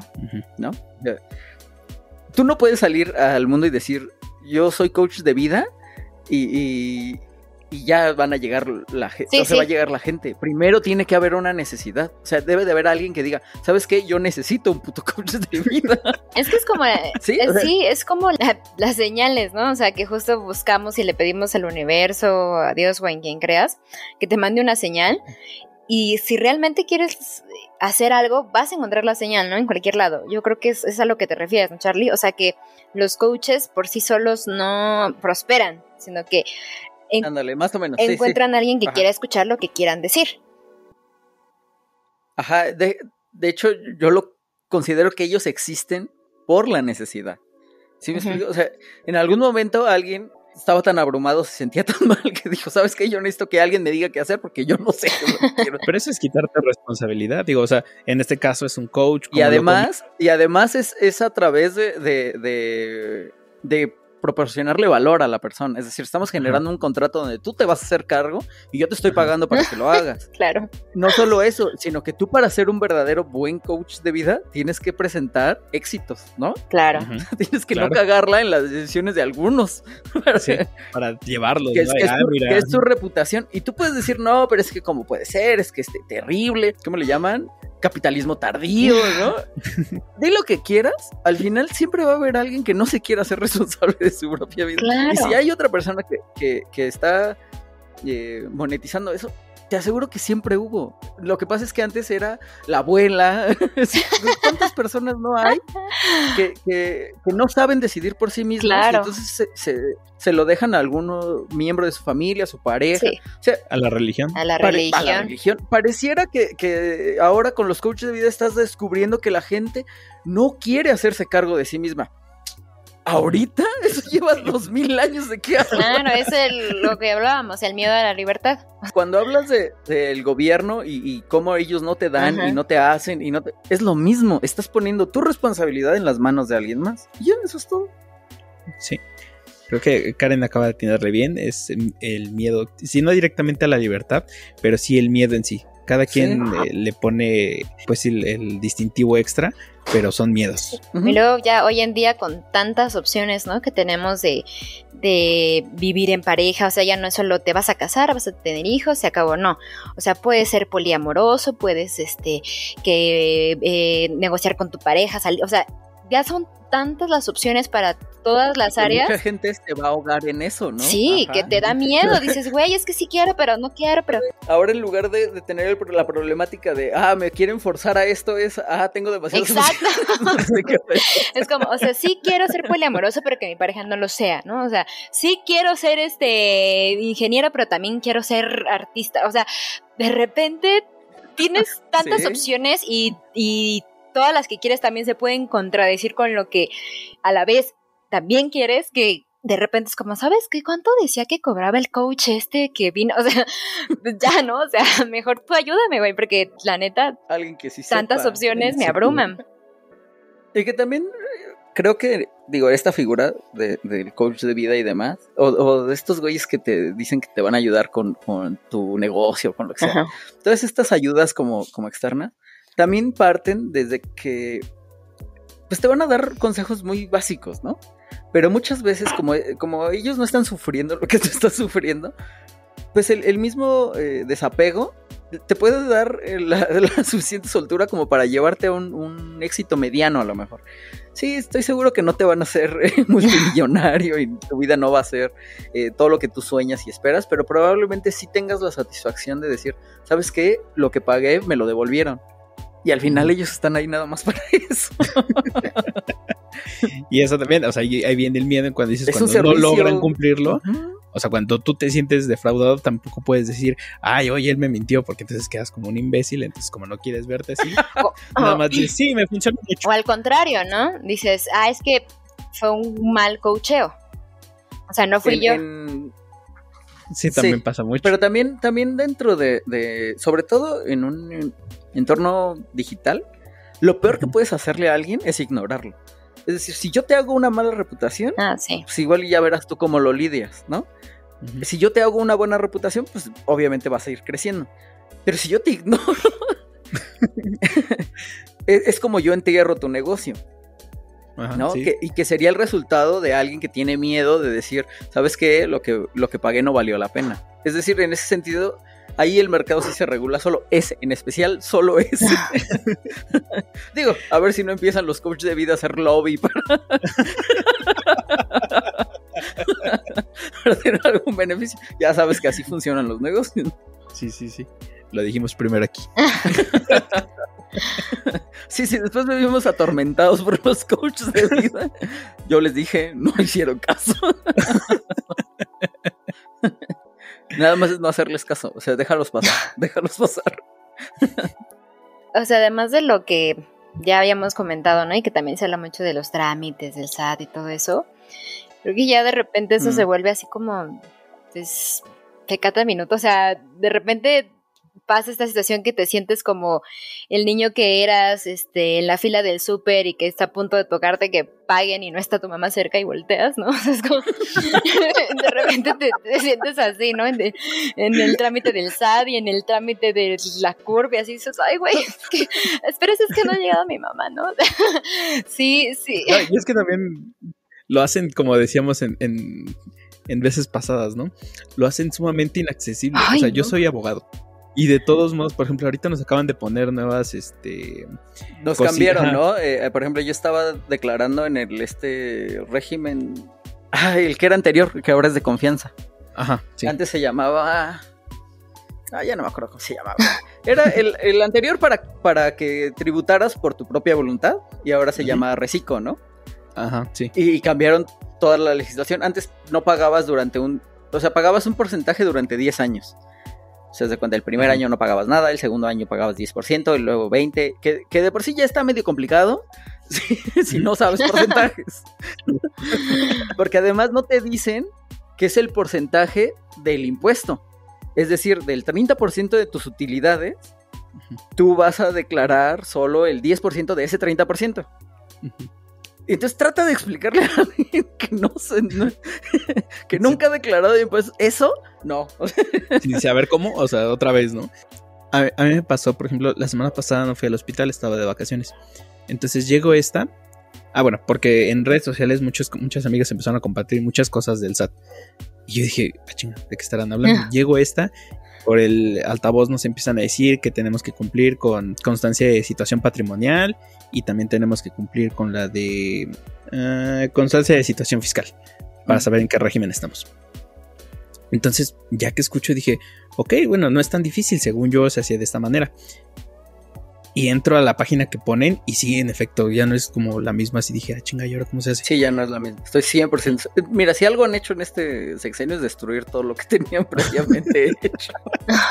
y, y, entonces, o sea, esa es la cuestión. Pues todo el mundo ahorita está bromeando de que pues, el SAT va a venir a arrestarme y cosas así. Y, lo decimos de juego, pero pues es verdad. Pero sí es un miedo con, constante.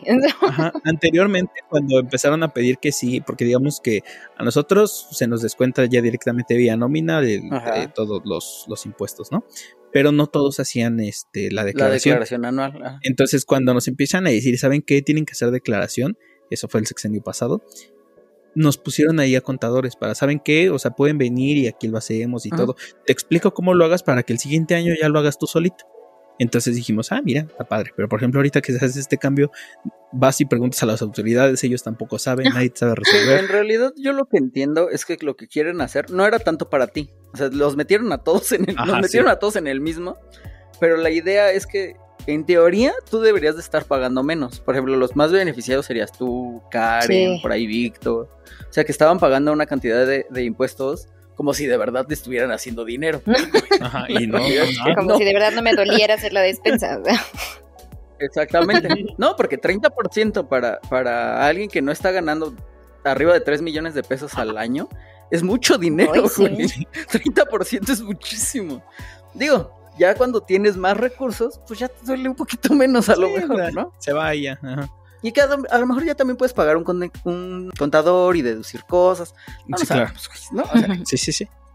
¿Realmente cuántas personas asalariadas conoces que realmente le pagaban a un contador, aunque fuera lo mínimo, para que hiciera unas, un par de deducciones? Nadie, nadie lo hacía. Entonces ahorita yo creo que sí se pueden ver beneficiados si respetan lo que dijeron. Yo recuerdo que el porcentaje de impuestos de, sobre la renta que ibas, del ISR es el que se vio afectado que te iban a quitar, sí se iba a ver bastante disminuido. O sea, a ver si, si, si lo mantienen ahí. Y si es cierto, porque por lo que yo entiendo, tienen, tienen muchos eh, eh, proyectos que pagar. Proyectos que financiar. Y eso va a ser mucho dinero. Porque por mucho que odien a la clase media, es la que generalmente mantiene todos los países. o sea, las ni las empresas grandes. Ellos pagan abogados para pagar menos. Ni la, ni, la, ni la gente que es muy pobre paga, es la que mantiene el país. Los, que pagan los impuestos son en general la clase media. Entonces, a ver, porque en teoría te, va, te van a quitar el yugo de, del ISR. No, yo no, yo no creo que pase así. A ver qué es lo que dice. Por lo menos, sí lo veo de aquí al 24, ¿eh? ¿Sí? Sí. O sea, un año sí lo pueden hacer. Pues sí, puede que sí. Entonces, amigos, si les, si les devuelven dinero, si de repente les empiezan a pagar más, ahórrenlo. Cámbienlo a dólares. sí, a dólar porque o, oro, porque ya ni siquiera la cripto es segura. Ah, no. no, mira, sí, sí, sí entiendo la especulación y todo el problema que hubo de, de Bitcoin. Yo no creo que incluso si lo, si, incluso si lo banea Rusia, y no lo puede utilizar China, incluso así creo que va a mantener un precio hacia arriba, creo. ¿eh? Esto no es un consejo financiero, no vayan a meter. no vayan a comprar Bitcoin si no saben lo que están haciendo. Que en realidad lo único, el único verdadero consejo es no pongas dinero que sí necesitas, ¿no? si, lo vas a necesitar sacar en un plazo menor a un año, no juegues con él. Oh. O sea, guárdatelo, busca otra cosa. Hay otras herramientas de inversión más sencillas. O guárdalo bajo el colchón. que, antes era muy fácil recomendar, ¿sabes qué? Pues compra CETES, ¿no? Ah, tal Ellos te van a pagar la inflación y ya estás del otro lado. Pero, Pero ahora no puedes confiar en el gobierno. Entonces, pues, no sé. Digo, sí, no. Suena, suena doloroso, pero creo que ahora sí ya no es broma lo de comprar en dólares. También fíjense que el banco que, donde los compren no les vaya a hacer de, ah, pues te los convertimos a pesos. Ah, Ese es estar bien pinche. Pasa, amigo, pasa. Creo que necesitamos un capítulo específico de puras cosas financieras que nadie Sí, nos explicó. ajá. ah, sí. Por ahí, por ahí hay un montón de gente que te da como tips y tal. Digo, yo nunca Ajá. los he utilizado realmente, pero a lo mejor podemos hablarle a alguien que sepa de eso y que nos platique sus secretos financieros. Vale, no vale, va a ser vale. Master Muñoz. lo- Ah, Gracias, no, pues ya, ya está retirado. Sí, me hubiera No, gustado pero puede, ser- traerlo. puede ser a lo que se dedique Hacer podcast, le voy a mandar mensaje. sí. Tengo mi Master Crypto. Los estafadores siempre van a ser estafadores. Sí. Según yo de eso no te curas, pero bueno. Chicos, ¿les gustaría agregar algo más? Pues no, creo que no. No, ya estos fueron todos los problemas con los que lidiaron de adultos. Creo que salí con más dudas existenciales de las que entré. No, claro. Este no es un podcast donde se resuelvan dudas. Te hacemos que te preguntes otras. Sí, no, no, sin duda no es un contenido educativo. estoy 100% seguro que no es eso. Esa no es la, la, la tirada, pero bueno. Ah, ya me acuerdo qué les quiero decir. A ver, dime. En Twitter hay mucha gente que te ayuda para, para hacer tus declaraciones. No cobran mucho, dan clases los jueves. Por ahí les pego el link. eh, digo, uno hacía bote pronto, me acuerdo de Contabilidarks, porque me gusta su nombre. Y por ahí hay, hay dos o tres personas, porque fíjate que yo no me había dado cuenta, pero mucha gente que es contador no les pagan muy bien. Y entonces empezaron a hacer esto de, de, ah, pues si tienes problemas con el SAT, pues yo te ayudo, ¿no? Y, y si tienes dudas, pues eh, mándame un, un mensaje. Y de repente ya cuando vieron, porque se nota cómo cambia la dinámica, hay mucho dinero en eso. O sea, hay mucha gente que le tiene mucho miedo y sí te pagaría, no sé, 500 pesos por hacer una declaración rápida. No les estoy diciendo que eso cobren, no sé Ajá. cuánto cobren, pero No, sé pero- que si tienen problemas y tienen dudas y les da miedo, son gente que es muy amable para ayudarte en ese tipo de cosas. Digo, ahora si tú lo vas a necesitar. Digo, yo sé que tú has leído la ley que constantemente te pues, le pones atención a eso, ¿no? Digo, a mí me recomendaste un, un canal de YouTube que me ha servido mucho. No me acuerdo cómo se llama. Contador contado, creo que es. Contado, contado. Ajá. Donde te van diciendo como estas cosas de los cambios que van a hacer y cuáles sí creen que pasen y cuáles no. Así. Sí, son muy Eh, buenos. bastante útil. Yo sé que es aburrido, que puede eh, ser medio pesado, pero piensen como cuando vas al súper a hacer bien el súper. Te estás ahorrando dinero. De momento se ve que no, pero créeme, que lo va a sí, valer, lo va a parecería valer. que no, pero generalmente sí. Entonces, bueno, chicos, nos vemos en un próximo episodio de este, su podcast favorito, 2 de 3. Hasta luego. Bye. Ya sé que comentamos que no somos este un, un show de educación. Eso es un hecho, pero me parece que aquí hay otra cosa que al parecer a nadie le dijo y es muy importante que ustedes lo sepan. Ajá. Las extorsiones no es bueno en Sí, la- las sectas tampoco. Yo por ahí ya hablé también de, de las pirámides de Ponzi, eh, los estos, ¿cómo le llaman a este marketing que es este, um, en donde tú compras cosas y luego se las vendes a tu amiga y ella vende cosas? No me acuerdo cómo se llama. Ay, yo. Piramidal. piramidales. Ajá. Ajá. Mira, es, es que mira, el fin de semana pasó algo muy curioso en el hospital. A alguien le marcaron eh, diciéndole que era el director y que le urgía mucho sacar unos documentos. Esto en la noche. Que le urgía mucho sacar unos documentos de su oficina. Entonces que le encargaba así que inmediatamente fuera a su oficina, se metiera y sacara ese folder que supuestamente estaba en su escritorio. Entonces esta persona, pues como dijo, me habló el director, tengo que cumplir lo que me dijo. Fue corriendo al área de gobierno, entró a donde está la oficina. Para entrar a esa oficina, primero vio unas puertas de cristal, No. agarró un extintor y reventó una puerta de cristal. No. Entró Eh, Estaba muy motivada esta Sí, sí, persona. sí.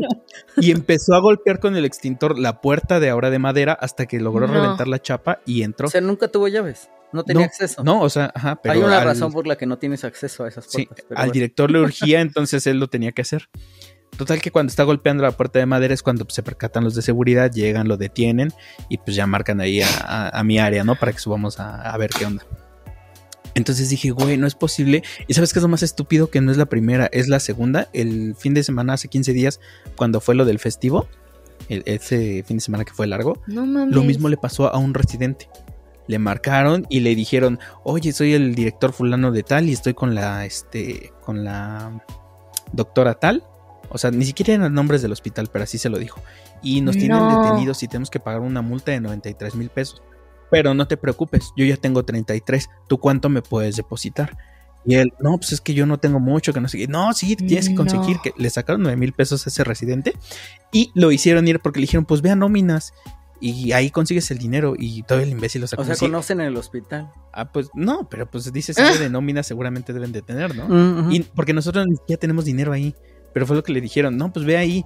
Y, en la este, nómina ahí, ahí, hay dinero. ahí debe de haber dinero, ajá. Entonces llega y pues le vuelven a marcar, ¿sabes que está cerrado? Pues no, pues tumba, o sea, ¿sabes qué?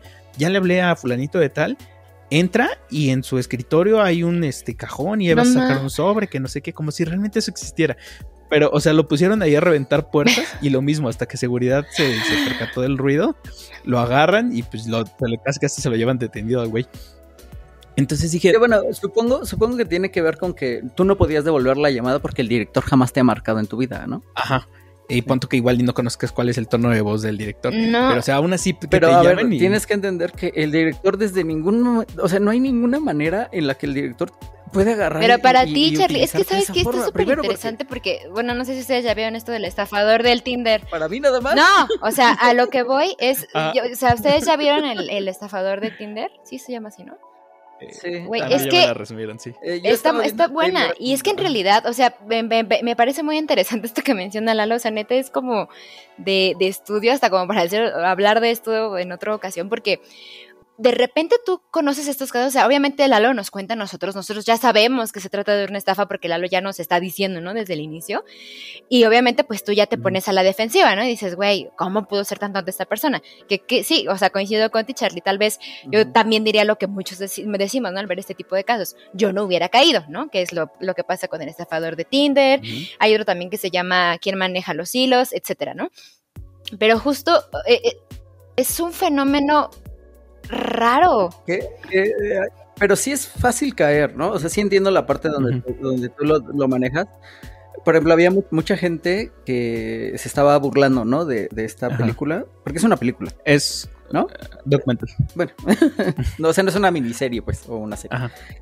Y eventualmente le sacaron una noticia de, gente en Argentina que todo el pueblo cayó en una de estas de estos negocios piramidales. Y, y, haciendo eco, decían cómo la gente se burla de esto, pero tienen un montón de problemas, ¿no? A, la hora de, ellos mismos no claro. Sí lo entiendo. Yo también creo que, hay una razón por la que um, pues eres propenso este, este, en este tipo de cosas. No creo que tenga que ver con, tu coeficiente intelectual ni que seas idiota, ¿no? O sea, creo que sí está hecho como para ti. Eh, eh, sí, un momento de vulnerabilidad o pero también creo que eh, muchas veces se rompe siendo paciente, que es generalmente lo que exige que, que, no tengas, ¿no? En uno de estos eventos. O sea, que no puedas pensar con claridad, porque entonces no te animarías. ¿Qué es lo que yo les recomiendo a cualquier persona que tenga dudas sobre si lo van a estafar o no? Es darle tiempo. Nada más. O sea, lo que sea que pensabas hacer o dejar de hacer, nada más retrásalo y ya está. Pero es que justo Generalmente te, eso solventa todo. Te ponen en, en, situaciones, como bien dices, o sea, de vida o muerte, ¿no? Que tienes que tomar decisiones y acciones rápidas. Y pues eh, exacto, y el problema es que justo, o sea, de quién viene, ¿no? O sea, por ejemplo, en el caso del estafador de Tinder, pues de tu prometido, ¿no? Pareja, lo que sea, entonces ya ahí está jugando con lo emocional. En el caso de lo que nos cuenta Lalo, pues es de una jerarquía, ¿no? Del director, de alguien a quien le tienes que responder. ¿Y cómo le vas a decir que no al director, ¿no? ¿Cómo le vas a decir que no a tu prometido? Digo, sí, sí entiendo eso y, y no crean que no lo he vivido. Por ejemplo, una de las cosas que me pasó a mí cuando perdí el teléfono, eh, esta persona que me lo quitó, lo, me lo robó, lo que sea, lo, puso en uno de estos lugares donde lo desbloquean. Digo, por si ustedes no saben, de las cosas que hacen para desbloquearlo es que te mandan eh, páginas de phishing, donde tú metes tus datos y la página se, se ve idéntica, excepto que tiene un pequeño detalle en, el dominio, por ejemplo, ¿no? Entonces tú metes los datos, o sea, se parece a la página de Apple, es idéntica, ¿no? Pero el correo decía apple.xy y, y Z, ¿no? Algo así. O sea, son pequeños detalles y así es como lo hacen. Bueno, total, ese tipo de cosas yo ya las tengo bien dominadas y pues eh, yo sabía que me lo habían robado y que lo iban a intentar, ¿no? Pues no me pasó así. Pero tuvieron el valor de marcarme. O sea, en algún momento me marcaron y me dijeron que estaban en el Apple Santa Fe, que habían dejado ahí mi teléfono. Tenía el display roto y que tenía que pasar por él, ¿no? Dije, ah, pues perfecto, yo, yo sé perfectamente dónde está el Apple Santa Fe. Es más, si quieres, puedo ir ahorita por él. Sí, no, no, no, pero primero, lo primero que necesito para saber que es tu equipo es, vas a necesitar abrir tu, tu, aplicación esta de donde pones que lo perdiste y lo bloqueas. Se vas a tener que entrar a ella y, y, ver la localización. Y cuando veas que está aquí localizado, ya está. Le dije, sí, entonces tú lo vas a tener que prender. Pero cuando lo prendes, el, teléfono, si tira el chip, agarra los, datos, ¿no? Entonces a mí me iba a salir en dónde estaba realmente el teléfono. O sea, ahí estábamos discutiendo entre si sí lo iba a aprender o no lo iba a aprender, por procedimientos, ya sabes, ¿no? Que te tratan de convencer y demás. Bueno, este total, me manda el link para que yo entre. Y el link, te lo juro, o sea, creo que la, diferencia entre el, normal y el que me mandó era una letra, güey. ¿No? Ya lo abrí y, se me ocurrió que no lo iba a abrir desde la página. Dije, no, pues sabes qué, yo tengo aquí mi tableta y aquí tengo la aplicación ya abierta. No, pero es que lo tienes que hacer desde el navegador. Y ahí es cuando se me hizo raro, ¿no? dije, pero ¿por qué en el navegador, güey? sí, y además tiene que ser con el link que yo te mandé. Es más, déjate, mando un correo. Ya fue cuando dije, ah, bueno, gracias, o sea, me estás robando. y le colgué. Eh, eh, pero, o sea, ya lo tienen como, como muy bien sí, claro. pulido, claro. Pulido. Porque al médico este le sacaron información. Es que el doctor eh, eh, y el, este, el médico dijo, ay, el fulanito de tal. Y sí juegan, sí, juegan con tus emociones, porque yo lo, al tenerlo perdido dije, pues al final eh, alguien encontró la manera, o sea, se dijeron, pues esto ya es un pisapapeles, pues lo voy a, devolver ahí, no quiero tener ningún problema. Y no, o sea, la realidad es que seguían jugando con mis emociones para ver si me doblaban en algo. Sí, es, es, justo como la clave, ¿no? Y pues es la base de todas estas Y yo lo que pensaba es, yo, sabía que, ese, que esa era una posibilidad que me lo robaran, pero hay gente que te aseguro que si le marcas por teléfono, le quitas todas las dudas, o sea, de, de pues, si estoy hablando con una persona, ¿no? O sea, híjole. sí son cosas complicadas. Digo, en este que tú hablabas, Karen, el tipo se presenta, ¿no? Y lo conoce. Sí, es que y justo eh, apela a, venderte una idea romántica, ¿no? O sea, es como de entrada esa es su, su manera de pescarte, ¿no? O sea, como venderte una idea romántica del galán perfecto, ¿no?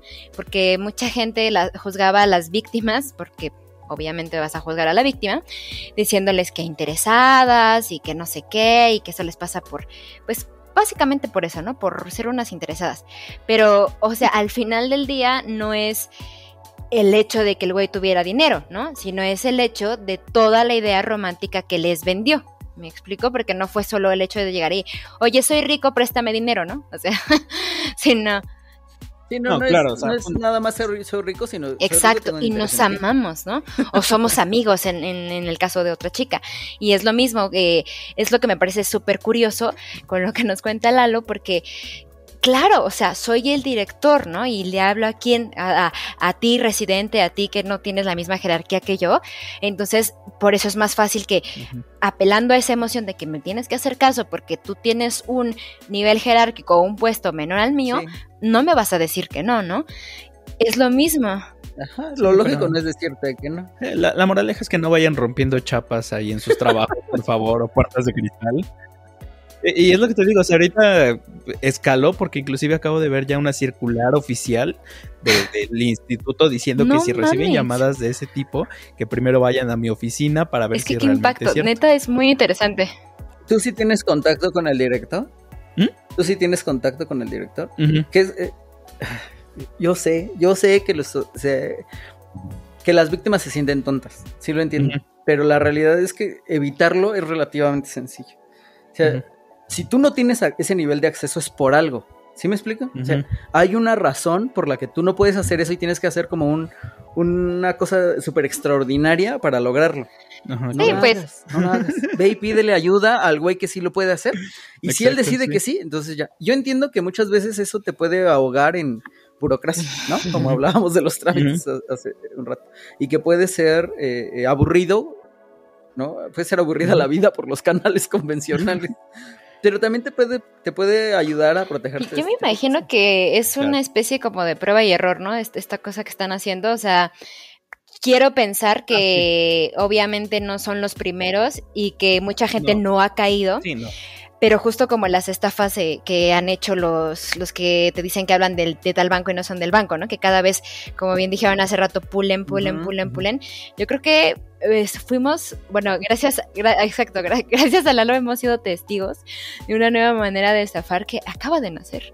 Y se va a pulir y pulir y pulir y pulir y a ver dónde llega como dices, no, no acaba de nacer. Yo había escuchado una historia similar, pero yo lo creía como mito urbano, ¿no? No me constaba que realmente hubiese pasado. Yo creía que nada más esta persona. Hasta que encontraste un compañero que estrelló cinco. Hasta que me habló el director haz, de cuenta que este por el área de gobierno estaba jurídico, estaban los de seguridad y pues por esa área también están los cajeros. Entonces justamente cayó en una misma velada en la que también estaba el residente y ya después pasa, pregunta qué pasó, le dicen la misma estupidez y todavía se ríe. no fui el único Bueno, y eso es un consuelo. Que sí, ya, ya, no te sientas tan mal, ya no te sientas tan mal. un sindicato. Sí. Empiezan a reclutar. ¿Sabes qué es lo más ridículo? Que a la segunda persona a la que fue a reventar la puerta este era del sindicato, o sea, le marcaron así a sindicatos y el director, y el de sindicato se le hizo buena idea. Entonces estábamos bromeando que ahora el de sindicato le tiene que marcar a otro de sindicato para que le vaya a hacer paro. Deja eso. ¿Ves cómo es esta fantasía de que tú eres como, como muy importante? ¿O de que tú eres como. no, de que fuiste especial, ¿no? O sea, de que, wow. O sea, porque en el hospital no hay nadie más que pueda hacer lo que, tú. que todos estamos siempre. Sí, claro. Es el único caso. El único pinche teléfono que regresan a la, a la tienda. Sí. o sea, sí, juegan con eso. Sí, habría que pensar qué, qué te hace caer, ¿no? O qué te hace creer en ese tipo de situaciones. O sea, se me hace súper interesante que, no sé, o sea, que de la nada de repente por ejemplo, te marcaran y, oye, te hablo de parte de Andrés Manuel López Obrador, necesito que vayas y consigas. Y, tú, ah, sí, no mames, no, o sea, chinga, güey, por. Hay una gran cantidad de gente que se la pasa eh, estafando eh, o molestando a la gente en ese sentido. La realidad es que sí. Pues bueno, chicos, ya saben, no caigan en estafas, son cosas que nadie les dijo, pero aquí tienen el consejo. Sí, eh, importante. No, yo no, no pensé que, no pensé que fuéramos a hablar de eso, pero sí. Sí, ya, ya es este parte de la sobrevivencia básica. Eh, miren, si el presidente, el director de su empresa habla con ustedes, por favor, pídanle su número y ustedes le den la llamada. a ver, dígame algo que solo el presidente sepa. sí, ajá. Ándale, sí. Ojalá fuera tan fácil porque probablemente lo que te diga sí, claro. tampoco lo sabes. Por eso es el gag, ¿no? a ver, dígame, dígame cuál es el nombre de su hijo, el que están acusando ahorita de fraude. o sea, es como, güey. Sí. Bueno. Ahora sí, ya va, chicos. Muy bien. Cuídense mucho, muchachos. Muchachos. bye. A grabar algo de despedida, así como acuérdense de, no hacernos caso nunca, pero escucharnos siempre. Ah. ándale, nunca nos hagan caso, pero siempre escúchenos. Sí, pero, también no creo que nos escuche nadie que no sepa estas cosas. O sea, ya también. Quién sabe, chale, nunca sabes a quién puedes iluminar. Apaga esto, ¿qué haces aquí? Vete a dormir con tus juguetes. Pues, nunca sabes de quién vas a hacer la luz en la oscuridad, Charlie. Eso es cierto, eso es cierto. Pobre, pobre gente perdida. Qué feo que se hayan encontrado con esta luz.